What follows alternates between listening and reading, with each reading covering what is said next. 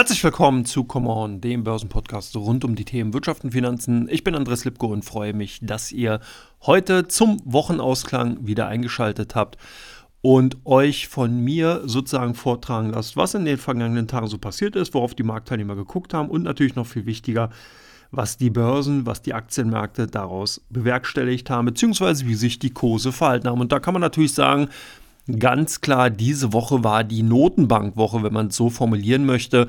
Wir hatten am Mittwoch und am Donnerstag jeweils die US-Fed bzw. die EZB-Sitzungen gesehen und gehabt und haben da einige interessante Einblicke in das tägliche, ja, in das Tageswerk, in das Machwerk der Notenbanken erhalten, haben dahingehend auch deren Einschätzung zu der aktuellen Inflationssituation und natürlich auch der Konjunkturentwicklung erhalten. Und die war dahingehend für viele Marktteilnehmer spannend, weil man auch sieht, dass hier die viele, viele, viele Marktteilnehmer einfach von falschen Erwartungen derzeit noch und weiterhin ausgehen. Das ganz spannend ist.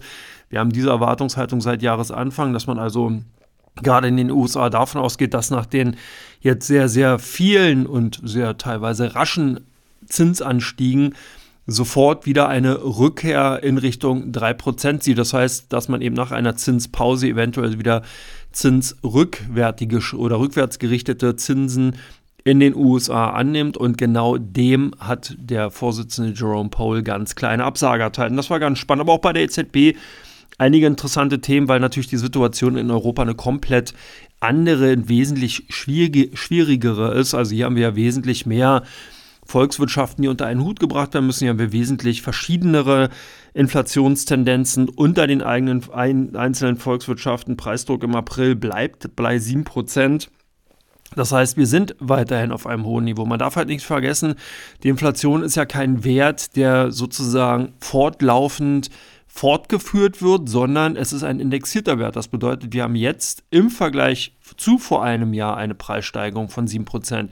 Wenn es zu keinem Preisrückgang kommt, bleibt dieses Niveau. Also das heißt, im kommenden Jahr 2024 wäre das dann, wenn es keinen Preisrückgang gibt, weiterhin ein Plus im Verhältnis zu 2022 zu 7 oder von 7%. Sollten im, im kommenden Jahr die ähm, Preise generell auch weiter ansteigen, sei es nur 3 oder 4%, dann hat zwar die Dynamik abgenommen, aber insgesamt im Vergleich zu, zu Jahr 2022 liegen wir dann so Pi mal Daumen 10, 11 Prozent drüber über dem Ausgangsniveau von 2022. Das muss man verstehen, weil viele eben, wie gesagt, eigentlich eher so im Kopf haben, dass es wie so eine Art Messgröße ist, die dann immer wieder neu justiert wird und wenn die dann eben rückläufig ist und vielleicht nur bei 2 oder 3 Prozent liegt, dass das dann eben ein Rückgang von 4 Prozent wäre. Und genau das ist Blödsinn.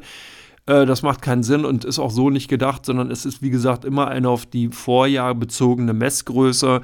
Und deswegen auch hier immer ganz wichtig natürlich der Vergleich von Jahres zu Jahreszahlen als auch von Monat zu Monat oder beziehungsweise Quartal zu Quartal, je nachdem, welche Datensätze man ansieht. Und da sind wir halt momentan bei 7%, das heißt, die Zins, äh, das heißt, die Preissteigerungen, die wir im April gesehen haben, sind um 7% höher gewesen als im April 2022. So ist die Lesart. Und das ist natürlich auch klar, dass die Notenbanker dagegen einfach was machen müssen, weil das direkt auf die Konjunktur einwirkt. Ich will jetzt hier nicht die ganze Kausalkette runterbeten, aber natürlich trifft es uns, jeden einzelnen Konsumenten, Verbraucher, Menschen, äh, auch direkt, weil wir natürlich dann höhere Preise bezahlen müssen. Das hat angefangen natürlich durch die Lieferkettenstörungen einfach ein weiterhin vorhandene Nachfrage nach Produkten. Diese Nachfrage konnte nicht befriedigt werden. Demzufolge sind die Preise dann natürlich gestiegen. Das hat man sehr gut bei vielen Rohstoffen dann noch ganz explizit sehen können. Und was wir jetzt sehen, ist, ja, diese erste Welle, nenne ich es jetzt mal, ebbt ab, aber es sind natürlich Begehrlichkeiten da, die kann man nachvollziehen. Angestellte, ähm, Arbeit, äh, Arbeitnehmer wollen natürlich entsprechend dann diesen Kaufkraftverlust ausgeglichen haben und setzen sich dann über Gewerkschaften oder auch direkt dafür ein, dass man eben mehr Gehalt, mehr Löhne von den Arbeitgebern bekommt und dass dann die sogenannte Lohnpreisspirale, die dann oftmals in den zweiten oder in den dritten Phasen in diesem Fall natürlich auch nochmal eine stärkende Tendenz haben. Hier ist auch ganz richtig und wichtig zu sehen, natürlich sind es nicht die Löhne direkt und alleine, die die Inflation natürlich antreiben, aber sie können die halt festigen und sie können natürlich dahingehend eine Prolongation der Situation hervorrufen. Das ist ganz wichtig, um das auch zu verstehen Das bedeutet, selbst wenn man jetzt eine Lohnrunde bekommt und äh, Angestellte, Arbeitnehmer bekommen entsprechend 5, 6 oder 7 Prozent mehr Gehalt, dann wirkt sich das natürlich auf die Kostensituation bei den Unternehmen aus. Die versuchen das dann entsprechend durch eben entsprechende Preisgestaltungen bei den Dienstleistungs- oder auf der Produktseite nachzuziehen und setzen das natürlich nicht sofort um, sondern mit einem Versatz. Das heißt, wir haben in diesem Jahr die Auswirkungen von den gestiegenen Rohstoffen und von natürlich den Lieferkettenstörungen und könnten dann im nächsten Jahr eine Festigung oder wieder einen leichten Anstieg, wie ich es ja am Anfang schon erklärt hatte, eben durch die Lohn, höheren Löhne und Gehälter dann im Endeffekt bei den Preisen sehen. Und das ist genau die Gefahr. Und deswegen muss man hier auch mal differenzieren. Nein, die Notenbanken kämpfen nicht auf, äh, auf, gegen die Arbeitnehmer oder gegen die Arbeiter. Das ist totaler Blödsinn. Aber man muss natürlich versuchen, diesen Mechanismus, der dahinter steht, im Endeffekt zu stoppen, beziehungsweise da natürlich auch frühzeitig gegen entgegenzuwirken. Und deswegen ist die Situation derzeit so, wie sie ist und auch sehr, sehr schwierig für viele eben nur nachzuvollziehen. Aber es sind natürlich auf beiden Seiten im Endeffekt genau die ähm, ja, Interessen da, dass man eben über die Runden kommt, dass man entsprechend dann eine stabile äh, Preislandschaft wieder bekommt. Und da hat ja die EZB sowohl als auch die US-Fed in der Vergangenheit 2% ausgerufen. Das dürfte noch ein langer, langer Weg sein. Jetzt muss man erst mal sehen, und das ist auch noch ganz spannend gewesen, die EZB hat nochmal darauf hingewiesen, dass man natürlich die zuletzt erfolgten Anleihekaufprogramme oder beziehungsweise das Anleihekaufprogramm entsprechend zurückfährt, das sogenannte APP-Programm soll also reduziert werden. Das heißt, man hat das Volumen so zurückge äh, zurückgefahren, dass man eben im Endeffekt ähm, nur noch 15 Milliarden und nicht mehr von 25 Milliarden Euro entsprechend äh, ähm, äh, nachkauft, beziehungsweise die Bilanz dann eben äh, entsprechend abbaut und lässt dann sozusagen die Summen, die man ja im Vormonat dann immer eingekauft hat, die sind sozusagen endfällig und die Anleihen, die man jetzt netto dann dazu kauft, sind weniger, sodass die Bilanz zumindest bei der EZB mal schrumpft. Ja, wir hatten eine Zinsanhebung gesehen bei der EZB, bleiben wir doch gleich da, von 25 Basispunkten, also 0,25 Prozent. Ich hätte mir gewünscht, dass man hier 50 Basispunkte, also 0,5 Prozent angezogen hätte. Das hätte eine Signalwirkung nochmal gegeben, weil wir hier zum einen wesentlich niedriger auf dem, also ein niedriges Zinsniveau als im Vergleich zum Beispiel der amerikanischen Notenbank oder im amerikanischen Wirtschaftsraum haben. Und zum Zweiten wäre das tatsächlich auch nochmal so ein kleiner Vorschub nochmal gewesen. Jetzt ist so ein bisschen zögerliches äh, und äh, wie soll man sagen, zauderhaftes Handeln eben an der Tagesordnung. Und das kann natürlich bedeuten, dass wir hier einfach längere Phasen von Zinsanhebung sehen werden, weil ich eben, wie gesagt, durch die bereits anfangs beschriebenen Szenarien noch hier tatsächlich bis 2024 hinein einige Tendenzen dafür sehe, dass die Inflation tatsächlich gekommen ist, um erstmal zu bleiben. Und was darin geht, natürlich auch weiter äh, Folge sein wird, dass auch das hohe Zinsniveau von der EZB gekommen ist, um zu bleiben. Also hier haben sich zwei Partner zusammengetan, und werden erstmal zumindest hartnäckig das Jahr 2024 zusammen feiern. Mal sehen, ob dann 2025 Katerstimmung ist und die beiden sich wieder trennen. Das hängt natürlich davon ab, ob die Inflation entsprechend rückläufig ist. Aber soweit kann ich und will ich jetzt auch gar nicht vorausschauen. Aber ich denke, dass wir 2023 das Zins- und Inflationsthema garantiert hier noch haben werden und dass auch hier der ein oder andere Marktteilnehmer, wie gesagt, äh, auch eine neue Lernkurve haben wird. Da bin ich auch schon in Amerika. Gerade da sind die Amerikaner eher dabei, dass man eben sagt, ja, jetzt gibt es eine Zinspause und danach werden die Zinsen wieder abgesenkt zum Jahresende. Und dem, das sehe ich nicht so, dem würde ich jetzt auch eine Absage erteilen. Zinspause ja, Zinssenkung nein, zumindest noch nicht avisierbar.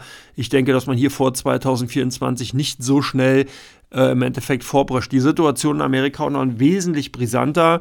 Dahingehend, weil eben der US-Regionalbankensektor hier in heller Lichterlohn Flammen steht und eine Bank nach der anderen sozusagen in die Knie geht in dem Bereich. Also wir haben ja hier gerade in den letzten Tagen einige Turbulenzen bei den mittelgroßen Banken gesehen und hier auch nochmal an dieser Stelle, ich kann das gar nicht oft genug sagen, wirklich Vorsicht, Vorsicht, Vorsicht. Ich würde derzeit nicht im amerikanischen Bankensektor investieren, das ist mir einfach viel zu heiß. Hier ziehe ich auch bei den großen Banken derzeit äh, keine Trennlinie.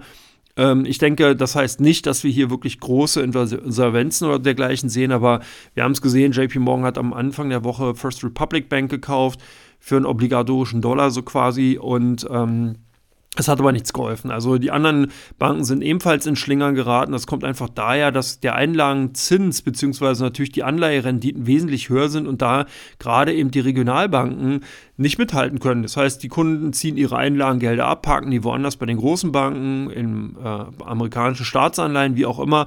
Und das führt halt dazu, dass die Geschäftsmodelle von vielen Banken einfach nicht mehr funktionieren. Die Krise ist tatsächlich so groß, dass wir da mittlerweile schon als Maßstab die Jahre 2007, 2008 heranziehen können. Jetzt nicht natürlich die internationalen Auswirkungen, aber zumindest mal von der Bankengröße insgesamt die sich da jetzt mittlerweile zusammengetan haben. Wir haben ja mittlerweile die Silicon Valley Bank, Signature Bank und jetzt die First Republic als ähm, namenhafte Opfer, die auch börsennotiert waren, gesehen. Und jetzt muss ich halt zeigen, wie das eben bei den anderen Banken sich auch darstellen wird. Also von daher auch hier die US-Fed natürlich ein Auge in diese Richtung, als auch ein nächstes interessantes Thema. Die Schuldenobergrenze, das Debt Ceiling in den USA, wieder Diskussionsthema. Alle Jahre wieder könnte man singen aber nicht zu Weihnachten, sondern tatsächlich eben jetzt hier zur Jahresmitte, geht die Diskussion los rund um das Thema, äh, was passiert eben mit der Schuldenobergrenze in den USA. Und äh, ja, vor allen Dingen, wird die angehoben, wird sie nicht angehoben? Und da haben wir natürlich ein politisches Thema. Das bedeutet, hier sind wir natürlich mittendrin, dass sowohl die Republikaner als auch die Demokraten natürlich gegenseitig Forderungen stellen können, um eben hier nachgeben zu können. Also das kennen wir alles. Es gab dann auch schon des Öfteren mal die eine oder anderen Schließungen von entsprechenden Büros, Ämtern und Dienstleistungen für die öffentlichen, ja, für die, von der öffentlichen Hand. Also äh, eine Situation, die sehr unschön ist, weil sie eben natürlich dann mal wieder die Menschen, die Bürger in den USA trifft, aber die nicht neu und dahingehend auch nicht ungewohnt für die Finanzmärkte ist. Aber man kann sozusagen sehenden Auges, äh, fährt man sozusagen gerade in einen Tunnel rein, der so unschön ist. Das heißt, wir haben ein wesentlich höheres Zinsniveau. Die Schulden in den USA sind nicht abgebaut worden. Das heißt, die Zinslast steigt hier dramatisch. Und ähnliches kann natürlich auch in Europa passieren, aber das steht jetzt auf einem anderen Blatt. Hier ist die Situation auch noch ein bisschen anders, weil natürlich hier die Staatengemeinschaft insgesamt weiterhin natürlich die Hoheit über die jeweiligen einzelnen Länder, beziehungsweise die einzelnen Länder haben die Hoheit über ihren jeweiligen Staatshaushalt und das ist natürlich eine andere Situation als in den USA. Bin ich aber weiter in den USA und wir gucken uns mal den Arbeitsmarkt an, der auch sehr, sehr spannend ist. Ich habe bereits schon so ein bisschen versucht zu beschreiben, wie die Lohnpreisspirale funktioniert. Und wir hatten heute Arbeitsmarktzahlen offizieller gesehen, die ganz spannend waren. Die Arbeitslosenquote in den USA ist auf den niedrigsten Stand seit, jetzt bitte festhalten und hinsetzen, 1953. Also das ist ungefähr noch ein Jahr, bevor überhaupt meine Mutter geboren wurde. Also das sind Dinge, das ist natürlich schon eine, eine ganz schöner starker Tobak und zeigt einfach auch, wie robust die amerikanische Wirtschaft ist, wo das eben hier wirklich ein ganz, ganz klarer eben Druck, also ein Lohndruck natürlich auch vorherrscht, der sich dann natürlich auch dahingehend bemerkbar gemacht hat, dass die Stundenlöhne zum Beispiel mit 0,5 Prozent höher lagen als im Vormonat und dass im Vorjahresmonat hier eine Steigerung von sogar 4,4 Prozent zu sehen ist. Also wir haben hier in den USA eine klassisch wahrnehmbare Lohnpreisspirale, nicht so antreibend natürlich wie jetzt zum Beispiel die Rohstoffpreise und andere äh, Energieträgerpreise zum Beispiel, sondern eben natürlich wesentlich verhaltener, aber eben mit einer langanhaltenden und eher durchschlagenden Wirkung. Das muss man ganz klar sagen. Die Rohstoffpreise sind eher volatiler. Lohnkosten, wenn die einmal gestiegen sind, bleiben die erstmal da. Das heißt, man kann dann hier zwar Mitarbeiter raussetzen, aber man bleibt, kann ja nicht sagen, so wir nehmen jetzt Lohnkürzungen vor. Kann man schon sagen, macht man aber nicht, weil das natürlich im Endeffekt dann erstmal extrem Unsicherheit auch bei den anderen Angestellten bringt. Also deswegen hier an dieser Stelle auch nochmal ganz interessant. Das heißt, der absolut mega robuste US-Arbeitsmarkt hat zumindest mal jetzt für, zum Wochenausgang dafür gesorgt, dass hier noch einige Börsianer in die Hände geklatscht haben und die Börsen ordentlich nach oben gezogen haben. Davon hat der DAX auch nochmal profitiert, eben von dieser festen Situation, weil das natürlich auch dann im Umkehrschluss bedeutet, die Menschen verdienen mehr Geld, ergo können mehr konsumieren, also verdienen die Unternehmen dann vielleicht perspektivisch in den kommenden Quartalen wieder mehr Geld. Also eine ganz interessante Kausalkette, die sich da auftut. Jetzt ist natürlich die Frage, was überwiegt, die Konjunkturentwicklung oder eben die Zinsangst, wenn man so will. Das wird sich sicherlich in den kommenden Wochen zeigen. Und da bin ich ja schon ein bisschen bei den Vorausgucker hier in Teil 1. Ist natürlich die Frage, was macht der DAX? Ich habe schon gesagt, 15.960 war das Ausgangsniveau in dieser Woche. Ich befürchte aber, dass der DAX sich einfach noch ein paar Mal an der 16.000 Punkte Marke in den Kopf stoßen wird. Es fehlt hier wirklich einfach an intrinsischen, an hausgemachten, positiven Impulsen, die den DAX dann nachhaltig über das Niveau einfach hinaustragen kann. Man darf auch nicht vergessen, 16.250 Pi mal Daumen ist das bisherige Allzeit-Höchstkursniveau. Und da muss natürlich einiges passieren, um das wieder erreichen und vor allen Dingen auch begründen zu können. Das ist ja schön, klar kann man es erreichen, kauft einfach ein paar Aktien, alle kaufen ein paar Aktien, dann steigt der Index im Endeffekt hoch, aber Warum? Das ist die Begründung. Das heißt, hier braucht man natürlich eine Kaufargumentation und die ist momentan relativ dünn. Der Drops China Recovery Trade ist gelutscht. Auch die Geschichte dass wir natürlich äh, in Europa eine anziehende Binnenkonjunktur dadurch sehen, ebenfalls durch. Jetzt ist die Frage, was soll da noch kommen? Also von daher, ich denke, wir werden hier wirklich eher einen drögen Börsensommer sehen, der vielleicht von den Unternehmenszahlen nochmal ganz interessant wird. Das habe ich in der letzten Ausgabe ja auch schon gesagt, aber ich sehe zumindest mal kurzfristig keine neuen Höchstkurse. Ich kann mir aber vorstellen, dass wir zum Jahresende tatsächlich über dieses Niveau hinausschießen werden, dann aber natürlich nur getragen eben von entsprechend positiver Nachrichtenlage und natürlich auch entsprechend dann äh, mit den ja, entsprechend positiven Unternehmenszahlen und natürlich auch eventuell einem Zinsende bei der EZB, beziehungsweise dann eben natürlich der Zinspause in den USA und einer zumindest mal stagnierenden oder leicht rückläufenden Inflationsentwicklung. So, damit bin ich durch mit Teil 1. Jetzt kommt auch gleich der richtige Jingle. Ich glaube, ihr habt den gerade schon kurz gehört, aber eh, was soll's, gehört ihn das zweite Mal. Ich freue mich für auf Teil 2. Ein paar interessante Unternehmen sind dabei. Ist auf jeden Fall lohnenswert, dabei zu bleiben und mir dann bei den weiteren Antworten zu lauschen. Bis gleich.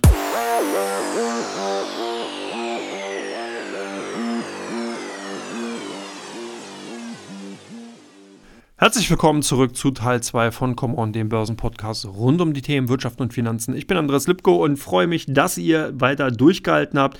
Der erste Teil war ein bisschen makrolastig, dafür kommt jetzt der zweite Teil natürlich mikrolastig an. Und mit wem oder mit welchem anderen Unternehmen als mit Apple sollte ich denn hier beginnen? Ja, der Elektronikkonzern hat einen weiteren Umsatzrückgang gemeldet kehrt aber mit seinen wichtigsten Produkten wieder auf Wachstumskurs zurück. So könnte man es jetzt kurz und knapp beschreiben.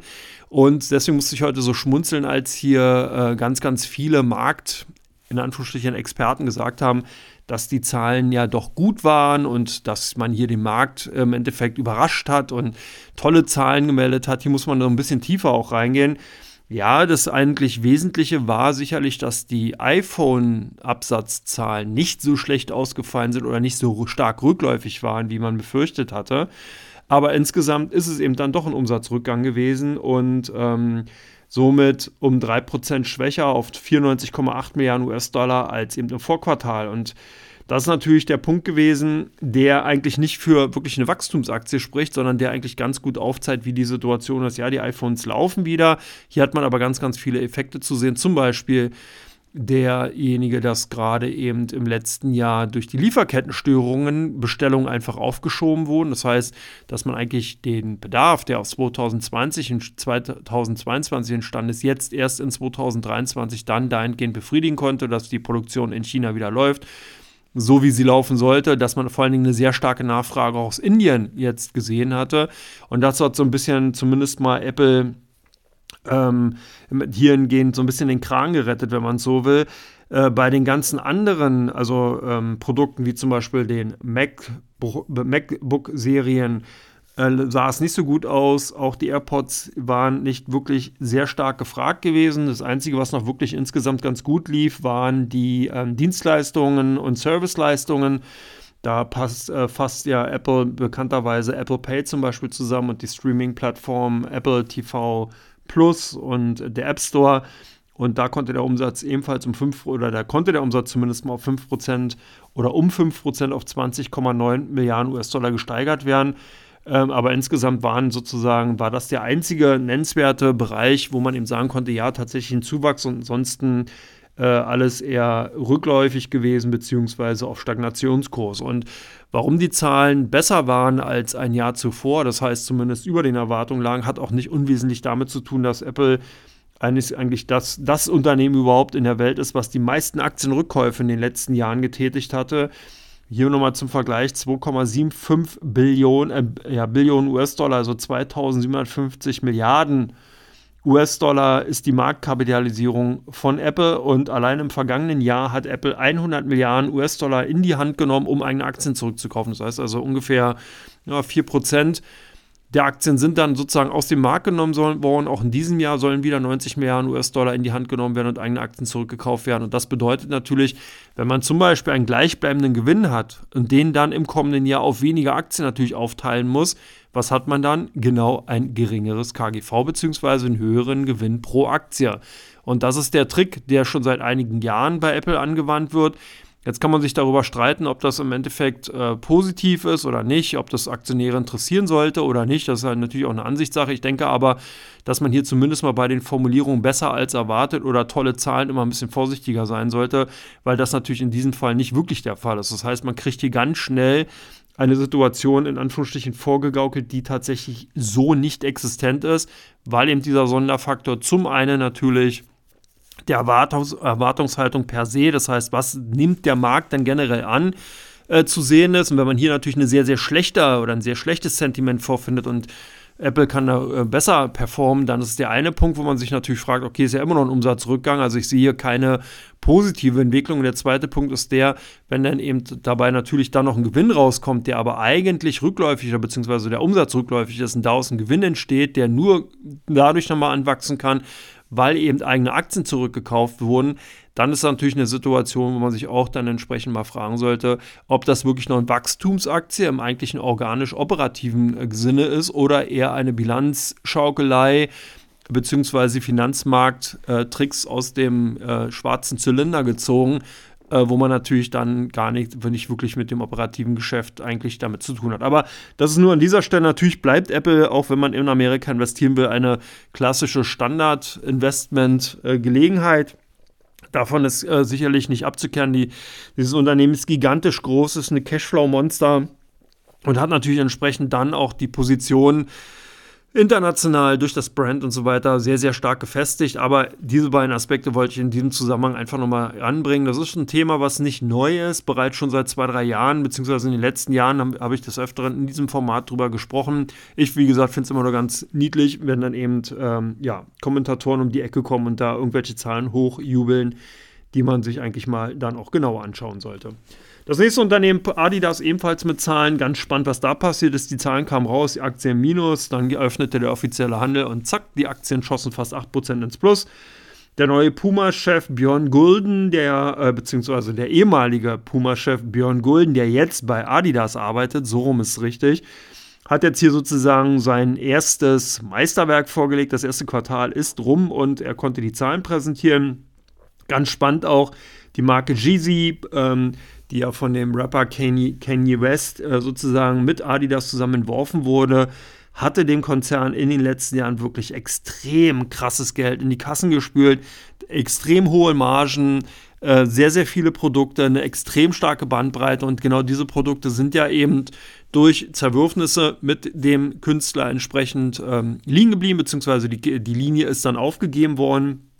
Und äh, demzufolge waren das dann alles Ladenhüter bzw. Lagerhüter. Da mussten Abschreibungen vorgenommen werden, beziehungsweise hat das natürlich den Konzern insgesamt auch nochmal ordentlich ins Kontor geschlagen, weil man einfach hier die natürlich dann angenommenen Umsätze nicht mehr erzielen konnte. Man hatte sich doch relativ überrascht dann auch getrennt und sich das im Endeffekt als ganz klare Bremsspur in der Bilanz bei Adidas auch gezeigt hatte. Jetzt will Adidas versuchen, das aufzufangen, indem man gerade in den USA und auch in Asien stärker auftreten will. Man will in den Bereichen Fußball und Basketball in den USA wesentlich mehr investieren, will das Geschäft mehr aufbauen. Da ist man in den letzten Jahren eher in den Hintergrund getreten. Hier hat Nike sozusagen das Feld übernommen und ähm, Adidas ist so ein bisschen in den, in den Hintergrund gedrängt worden. Aber insgesamt sehen zumindest mal die Situation gar nicht so verkehrt aus in China und den USA, dass Adidas wieder gewinnen oder beziehungsweise aufholen kann. Ich halte auch von Adidas relativ viel. Ich denke, dass die Rückgänge, die wir jetzt gesehen haben, tatsächlich, tatsächlich auch teilweise etwas überzogen waren. Die Marke ist gut, die Produkte werden angenommen und werden eigentlich stark gekauft. Und äh, ich glaube, dass der neue CEO Golden eben auch genug Erfahrung mitbringt, natürlich durch seine Tätigkeit bei Puma, um vielleicht die eine oder andere auch neue Linie in den Konzern reinzuziehen und dann im Endeffekt die Verdienstausfälle von Jizzy, der Marke im Endeffekt oder Markenlinie, entsprechend auffangen kann. Also von daher Adidas, denke ich mal, interessant, sollte man auch weiter auf der Agenda behalten und äh, zumindest mal auf der Watchlist. Nächste Unternehmen auch aus Deutschland, BMW, ebenfalls mit Zahlen. Hier sieht man ganz klar, diese, die Strategie, die Kostenreduktion, die der Konzern vorgenommen hat, haben gewirkt. Äh, am 4.5., sprich am Donnerstag, haben das Unternehmen, haben die Münchner die Zahlen vorgelegt mit zum Abschluss, äh, Abschluss äh, Bilanz zum 31.3. IPS, also Earnings per Share bzw. Gewinn pro Aktie, wurde äh, mit 5,31 Euro ausgegeben. Und ähm, ja, das ist natürlich eine Zahl, die etwas unter dem Vorjahresviertel bzw. Quartal lag. Da hatte der Konzern auf 5 Euro, äh, 15,33 Euro die Aktie verdient aber äh, zumindest mal eine Umsatzsteigerung von 18,34 Prozent erzielen können. Der Umsatz lag jetzt bei 36,85 Milliarden Euro und im Vorjahresquartal waren es halt nur 31,14 Milliarden Euro. Also man sieht hier vom Umsatz geht es wieder hoch, Gewinn wird dann auch langsam wieder mit nachziehen. Von daher gar nicht mal so verkehrt. Ich denke, dass BMW auch hier gezeigt hat, man hat ein gutes Management, man hat sich eben äh, relativ schnell dann auch umstellen können. Meine Kritik an BMW war ja wirklich lange Zeit, dass man einfach hier zu zauderlich war oder zu zögerlich besser. Man hatte also Volkswagen und Mercedes, die haben sich wesentlich stärker eben zum Beispiel auf das Thema Elektrifizierung fokussiert, haben hier dann im Endeffekt äh, auch sofort durchgezogen. Und BMW hatte sich da nicht so richtig geäußert und äh, man wusste nicht so genau, okay, wie positionieren sie sich jetzt? Und als sie das dann im Endeffekt gemacht haben, ging es auch relativ rasch und haben eben dann, sag ich mal, diese Lücke schließen können. Chapeau an dieser Stelle. Ich denke, der Autobau ist durchaus interessant und zeigt eigentlich auch, wie insgesamt die deutsche Automobillandschaft eigentlich wirklich eine Vorzeigebranche international ist und dass man eigentlich dahingehend mit diesen, äh, mit den deutschen Autobauern und mit den Aktien eigentlich gar nicht so verkehrt liegt. Das nächste Unternehmen, mit denen Aktien lag man auch nicht verkehrt, Supermicro Computer, ein Anbieter von IT-Gesamtlösungen für künstliche Intelligenz, Machine Learning, Cloud Speicherung und 5G bzw. Edge-Technologie. Und ähm, die Aktien haben Zahlen vorgelegt, die waren naja so lala. Also hier war es tatsächlich so, dass man eben einen Gewinn von 1,63 Dollar pro Aktie äh, vorgelegt hat. Erwartet wurden 1,71 Dollar. Auch bei dem Umsatz lag man eher am unteren Ende. Das heißt, man hatte erwartet was zwischen 1,7 und 1,9 Milliarden US-Dollar.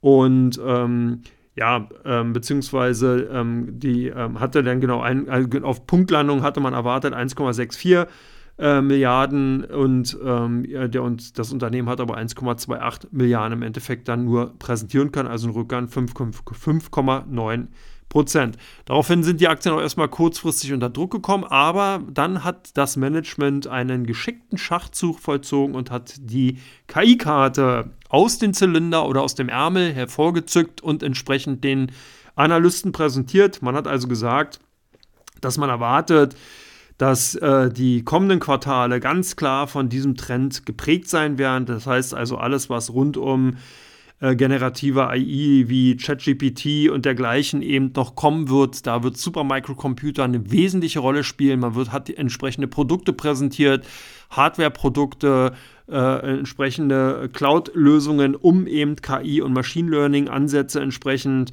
dann besser umsetzen zu können. Und schwuppdiwupp sind die Aktien buchstäblich durch die Decke geschossen. 26 Prozent haben die dann eben zugelegt.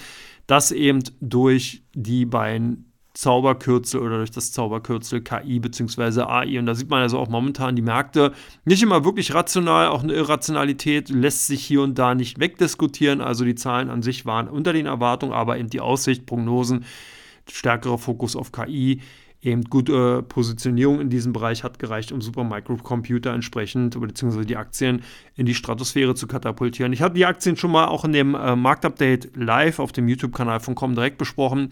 Ich fand die eigentlich ganz spannend. Denke auch, dass die nach wie vor interessant sind. Momentan Kursanstieg von 26 Prozent innerhalb von wenigen Tagen ist natürlich schon mal eine Hausnummer die sollte erstmal verdaut werden vom Markt. Ich glaube nicht, dass es so weitergeht. Aber der Laden insgesamt, was ich damals so gesehen hatte, eigentlich ganz spannend. Wie gesagt, ganz gut positioniert, gute Technologien, gutes Management. Also eigentlich eine ganz interessante Story, die dahinter steht. Eine interessante Story, auch LVMH, ebenfalls mit Zahlen, aber schon einige Zeit her. Der Hersteller von zum Beispiel Marken wie Louis Vuitton, Rimowa, Hennessy, Cognac und so weiter und so weiter haben natürlich äh, ja, Zahlen vorgelegt, die kann man nur den Atem stocken lassen. Äh, man wächst wirklich im Bekleidungsgeschäftsbereich äh, sehr, sehr stark. Die Marken Christian Dior, Löwe, Fendi, Kenzo und Louis Vuitton laufen wie geschnitten Brot. Auch Givenchy äh, im entsprechend dann natürlich ähm, äh, stärker nachgefragt.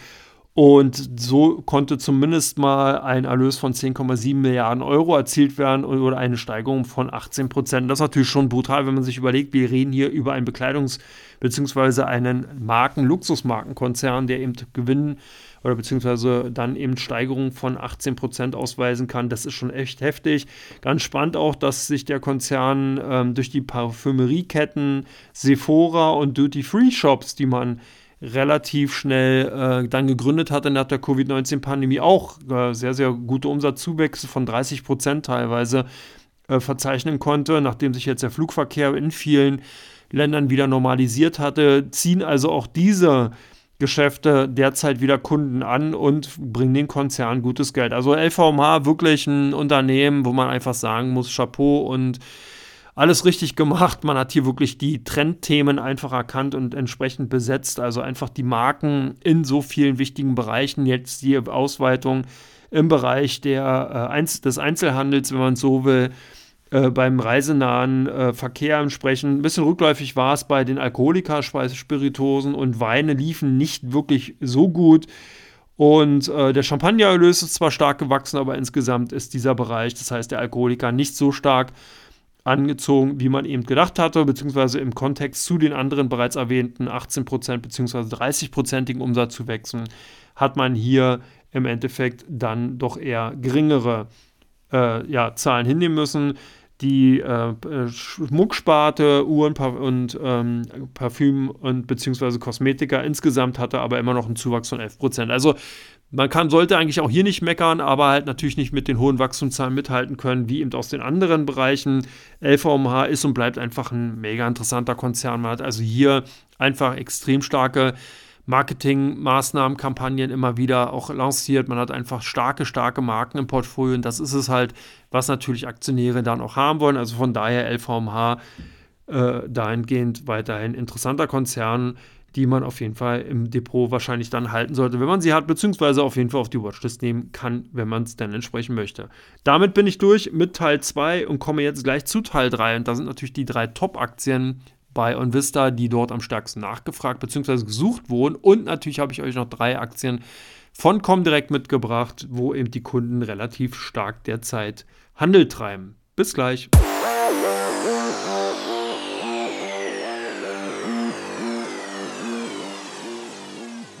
Herzlich willkommen zurück zu Come On, dem Börsenpodcast rund um die Themen Wirtschaft und Finanzen Teil 3. Und ich bin Andreas Lipko und freue mich, dass ihr es auch bis zum letzten dritten Teil von der heutigen Podcast-Ausgabe geschafft habt. Und ich will euch gar nicht lange auf die Folter spannen, fangen natürlich auch wieder mit OnVista an.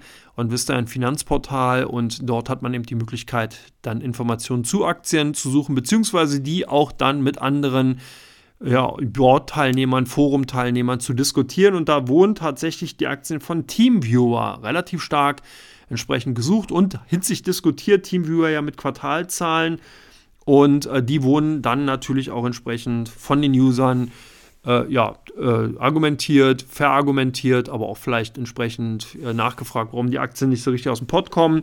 Also von daher die Aktien eben im Zuge der Quartalzahlen stärker diskutiert. Zweite Unternehmen, natürlich die Aktien von Porsche ebenfalls als Initial die Absatz- und Umsatzzahlen, die äh, von Porsche vorgelegt wurden und die natürlich deutlichen Umsatz- und Gewinnsteigerungen ausgewiesen haben. Und da wurde natürlich auch jetzt nachgefragt, beziehungsweise dann eben kommentiert und diskutiert, ob das jetzt bereits das Ende war, beziehungsweise ob jetzt eine Abkühlung kommt, ob es so weitergeht, was die Auslöser dafür waren und so weiter und so weiter. Also viele, viele Themen, die entsprechend dann natürlich mit den Quartalzahlen von Porsche zu tun haben. Last but not least, die Aktien von PayPal ebenfalls stärker nachgefragt. Bei OnVista auch ganz spannend. Hier ist ja der CEO Schulman im Endeffekt dann gegangen, hat dann nochmal die Quartalzahlen vorgelegt und hier hat man weiter eine rückläufige Umsatz- und Gewinnentwicklung gesehen. Und jetzt natürlich die Frage, wird der neue CEO nach dem Motto neue Besenkern gut hier eine Trendumkehr einleiten können? Hat das Unternehmen größere Probleme? Wie kann man aus dieser Krise rauskommen? Ist es eine Krise? Ist das nur eine Zwischenkonsolidierung und so weiter und so weiter? Sicherlich alles Themen, die da auch entsprechend bei den Board-Usern und Forenmitgliedern ähm, bei Onvista diskutiert wurden und dazu geführt haben, dass die Aktien sehr, sehr stark entsprechend diskutiert wurden. Und bei der Comdirect auf Platz 1 der meistgehandelten Aktien. Die Shop-Apotheke, der Arzneimittelversender, hatte ein erstes Auftakt, ein sehr starkes Auftaktquartal in 2023 vorgelegt und demzufolge sind die Aktien sehr stark gehandelt worden. Wir haben einige Käufe gesehen, aber auch ein paar Verkäufe. Tendenziell bleiben aber die Aktionäre dem Thema Online-Apotheken treu. Wir hatten ja auch dann gehend auch schon mal zur Rose Group, die ja bei Doc Morris heißt, ebenfalls des Öfteren auf diesen doch sehr, sehr stark nachgefragten äh, Umsatzspitzenreitern gesehen. Aber das Thema sicherlich sehr spannend. E-Rezept, Stichwort in Deutschland, kann natürlich hier für entsprechend dann eben Shop, äh, Online-Shop-Apothekenbetreibern ähm, natürlich dann entsprechend auch mehr Umsatz und mehr Gewinn bringen. Also von daher die Aktien sehr stark gehandelt worden. Platz 2, ein alter bekannter Linde, die ja nicht mehr im DAX sind. Die haben nämlich auch Zahlen vorgelegt und man hatte nach dem DAX-Verabschiedung oder beziehungsweise Ausscheiden das dann erste Mal Zahlen veröffentlicht und die zeigen, dass die Gewinne weiter steigen, dass das Unternehmen weiterhin auf dem richtigen Pfad ist, Industriegase laufen wie geschnitten Brot. Demzufolge die Aktien jetzt an der New York Stock Exchange zwar gelistet, aber nichtsdestotrotz im operativen Geschäft hat es keinen Abbruch getan. Das läuft, läuft, läuft. Und auch unsere Kunden scheinen weiterhin ein Fable für die Aktie zu haben und demzufolge sind die Linde ganz klar bereits eigentlich schon seit mehreren Wochen immer wieder unter den Top 10 zu sehen oder sogar unter den Top 5 bei den ausländischen Aktien jetzt und demzufolge in dieser Woche natürlich auch mit dabei. Last but not least die Aktien von Berkshire Hathaway. Ja, hier waren es natürlich die Apple-Zahlen ganz klar im Vorfeld als auch im Nachgang hat man hier ganz klar gesehen, dass viel, viel Käufer einfach auf Berkshire Hathaway sozusagen als, wie soll man sagen, Wette auf die Apple-Zahlen gesetzt haben, weil man sich gesagt hat, es ist ein Beteiligungsunternehmen, Apple ist da die größte Position, sollten die Apple-Zahlen vielleicht nicht so gut sein, bin ich aber trotzdem irgendwie dabei, fange den Verlust ein bisschen auf, indem ich eben noch andere interessante Unternehmen wie zum Beispiel American Express, Coca-Cola und dergleichen eben im, oder Occidental äh, Petroleum mit im Portfolio habe. Von Berkshire Hathaway demzufolge waren die Aktien dann auch bereits schon im Vorfeld der Apple-Zahlen stärker nachgefragt. Heute natürlich ebenfalls wieder unter den Top-Gewinnern gewesen und demzufolge habe ich die dann heute hier mitgebracht. So, damit bin ich durch. Ich bedanke mich, dass ihr mir eure kostbare Zeit geschenkt habt. Wünsche euch ein wunderschönes Wochenende, genießt die Zeit. Hoffentlich wird das Wetter schön da, wo ihr lebt und ansonsten macht das Beste draus. In der nächsten Woche bin ich dann natürlich wieder mit den Common Bergfest und auch der normalen Common Börsenpodcast-Ausgabe für euch da. Bis dahin alles Gute, macht's gut und viel Erfolg an der Börse. Bis dann. Ciao, ciao.